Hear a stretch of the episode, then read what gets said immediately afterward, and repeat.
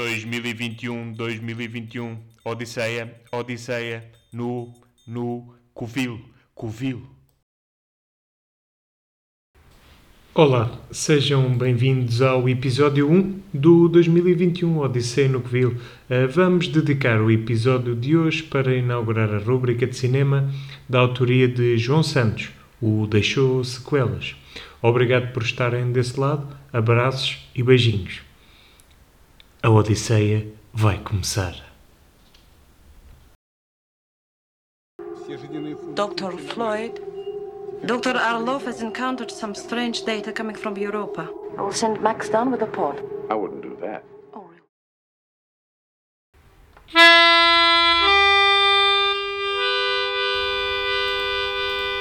Deixou Sequelas, uma rúbrica clínico-cinéfila com Dr. Guedes.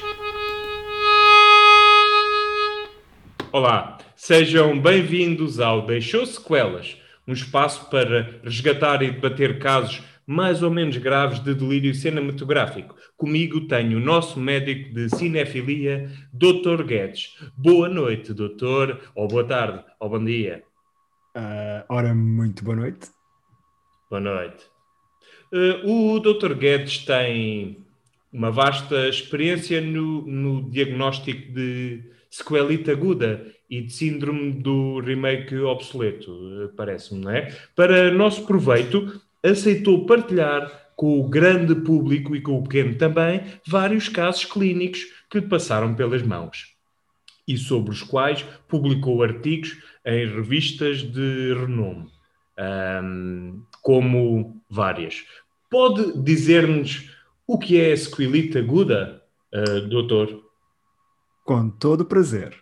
A sequelita aguda diz respeito a uma, se quisermos, uma mania, ou um comportamento obsessivo-compulsivo, e que leva o paciente, estamos aqui a falar estritamente de filmes, a desdobrar-se em derivações de si próprio, mais normalmente conhecidas como sequelas. Por vezes, essas sequelas são inofensivas e não colocam em causa a integridade do filme que as originou. No entanto, em muitos casos, são verdadeiramente malignas e não só causam repugna no espectador, Uhum. como passam a contaminar o filme original, que até era saudável, até lhe ser diagnosticada a sequela ou várias sequelas. São raríssimos os casos em que uma sequela acrescenta algo ao filme original e o fortalece. Ok, muito bem. Eh, Pode dar-me um, um exemplo de, de cada caso? Posso, posso. Por exemplo, aquele filme infantil A Idade do Gelo, que tem várias sequelas, quase todas são bastante inofensivas. Por outras palavras, não aquecem nem arrefecem.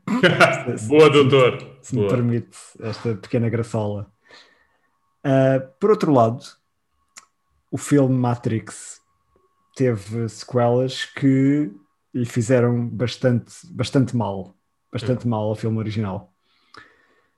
Quanto ao caso mais raro, das chamadas boas sequelas, o, o exemplo mais conhecido, nos casos clínicos, é o, o segundo filme da saga do Exterminador Implacável Uhum. que é bastante superior ao primeiro.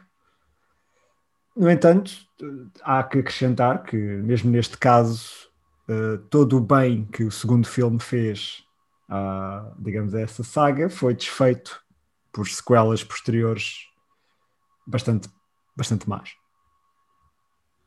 Como, como, por exemplo, lembro-me assim de repente do, do Genesis, não é? Que aquilo mexe com a história de todos os filmes e de nenhum, não é? Sim, sim. Aliás, toda a, toda a cronologia desses filmes está, está pela hora da morte. Não, ninguém sabe já o que é que acontece antes ou depois, ou antes e depois. É os, é o Schwarzenegger e, e o Christian Bale e cenas, né? Ok. Exato. Então, Exato. eh, doutor, e os casos que nos trará nesta rúbrica eh, têm alguma particularidade? Ainda bem que pergunta. os casos que eu venho mostrar e que são a minha especialidade clínica são sequelas que, não sendo totalmente benignas, não são também malignas. Passo a explicar. Estamos a falar de sequelas que são inferiores ao filme original em termos de, de qualidade, objetivamente inferiores, e em alguns casos mesmo muito, muito inferiores, muito piores.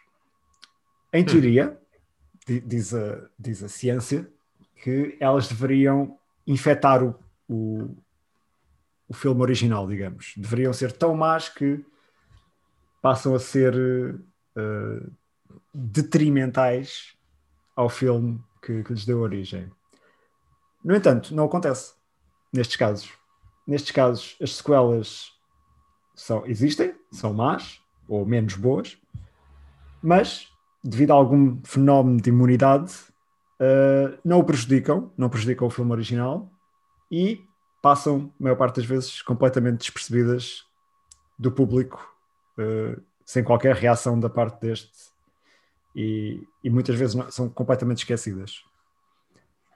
É, podemos chamar-lhes sequelas secretas ou sequelas esquecidas, dada a sua anonimidade. Hum, muito bem, parece-me muito interessante e é uma, uma boa forma também de, de explicarmos aos nossos ouvintes o, o, o que é que vai ser a sua, a, a sua rúbrica.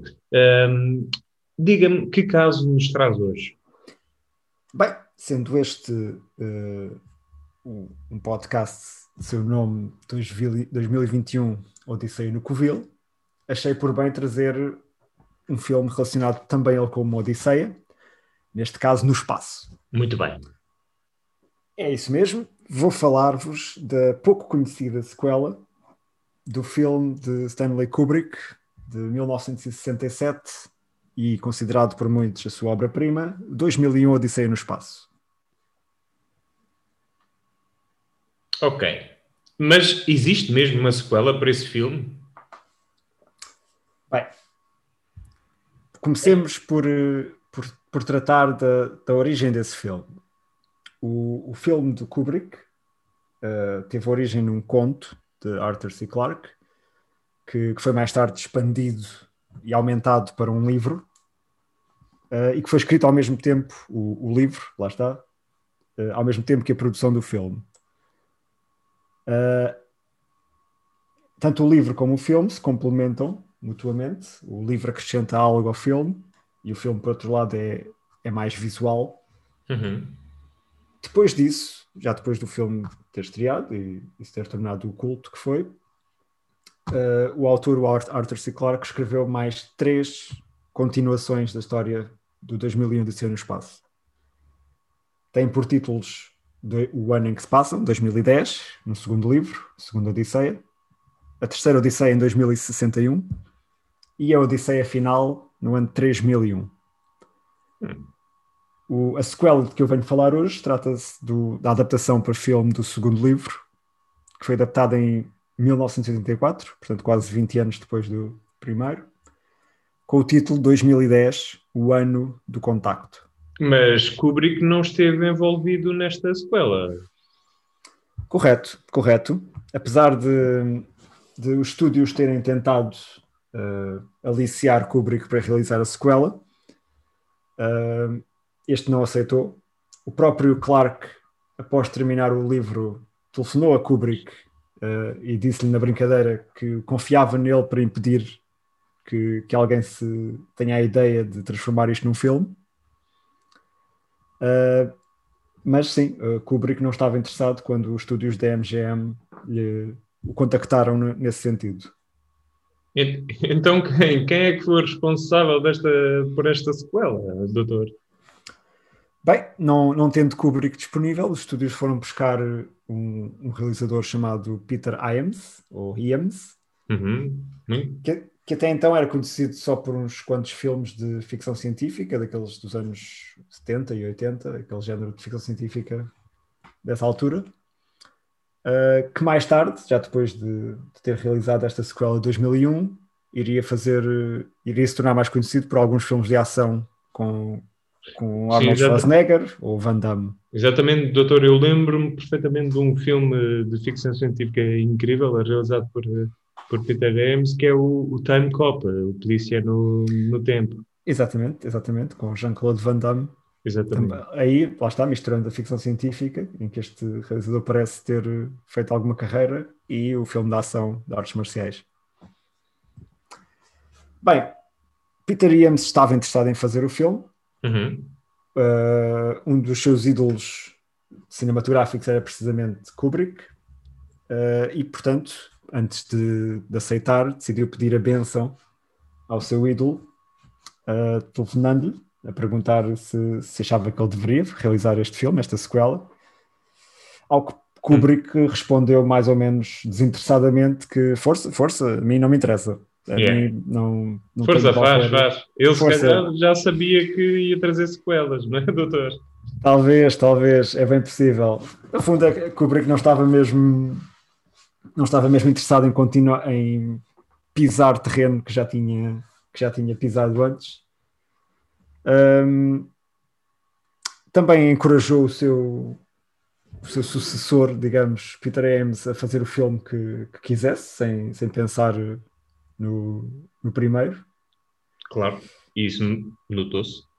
Exato, exato. O filme que, que acabou por sair das mãos de Peter Ames foi uma, uma sequela bastante convencional, um filme de ficção científica competente, quer ao nível da história, quer ao nível dos visuais, uh, ao qual só lhe falta, no fundo, a parte mais transcendente ou espiritual, se quisermos, do filme do Kubrick. Mas não deixa de ser um filme bem feito, 2010. Uh, só não é o. não consegue sair da sombra do seu antecessor. Sim, e, e diga-me, doutor, como é que 2010 continua a história do primeiro filme? Vai pegar onde? Bem, com base, tendo por base, portanto, o livro de, de Arthur C. Clarke, a história, se, se, se, nos recordarmos do que acontece no primeiro filme, o primeiro filme tem uma história bastante linear, bastante simples. Uh, Trata-se de uma missão uh, que vai explorar um, um sinal emitido por um misterioso monolito encontrado numa carteira da Lua. Essa missão tem uh, a nave que, onde segue essa missão será Discovery One. A missão falha, porque hum. isto não é não será spoiler para o primeiro filme. Será spoiler, mas é um filme tão, tão conhecido que já, para esta altura já não é já não é um spoiler. A, a missão falha, quatro de, dos seus tripulantes morrem e o quinto, o Dave Bowman, desaparece numa na, na, na chamada na, na sequência mais uh, abstrata e surreal do, do primeiro filme. No seguimento então do falhante dessa missão, os Estados Unidos e a União Soviética, que uh, neste, neste universo ainda existe a União Soviética no ano 2010 e ainda existe a Guerra Fria. Tanto os Estados Unidos como a União Soviética preparam missões separadas para ir investigar o que se passou a essa primeira missão da Discovery One. No entanto, a missão da União Soviética está mais, está mais rapidamente preparada para, para chegar primeiro à Lua de Júpiter, onde se encontra a nave da, da missão original, e faz assim uma missão conjunta com dois americanos, o engenheiro da nave Discovery One e o criador do, do supercomputador HAL 9000, a juntarem-se então à missão soviética a bordo da nave Leonov. Quando finalmente chegam ao seu destino, descobrem a Discovery One, descobrem o computador HAL 9000, que é reativado, e descobres também a razão pela qual este computador se virou contra os tripulantes da missão original do primeiro filme. Aliás, é, é um dos grandes vilões do cinema clássico. Uh, acontece que isso, que isso se passou porque o foi dada ordem ao computador para esconder dos tripulantes da missão original o seu verdadeiro propósito, algo que chocou com a programação de comunicação aberta e, e honesta que, que, o computador tinha com os seres humanos. No fundo, este computador teve o equivalente humano a um esgotamento nervoso por ter essas instruções contraditórias no seu, na sua programação. Além de descobrirem a missão original, a nave original, esta nova missão americana e soviética encontra um monólito a orbitar o planeta Júpiter, para o qual foi enviada a mensagem que a missão original ia investigar. E há também a atividade estranha na, numa das luas de Júpiter, Europa. Na Terra, ao mesmo tempo, a Guerra Fria deixa de ser fria e passa a ser uma guerra muito real. E são enviadas para o espaço instruções aos astronautas americanos e aos soviéticos também para deixarem de ter qualquer contacto uns com os outros, porque os dois, as duas nações passam a estar em guerra. A solução passa então por os americanos vão para bordo da, da Discovery One, da nave original, uh, e ambas as tripulações começam a fazer preparativos para regressar à Terra uh, dentro de algumas semanas, quando as condições uh, assim o, o favorecerem. As coisas complicam-se, claro, quando o monolito que, que eles encontram na órbita de Júpiter desaparece e ao mesmo tempo surge uma mancha negra na superfície do planeta a alastrar-se rapidamente.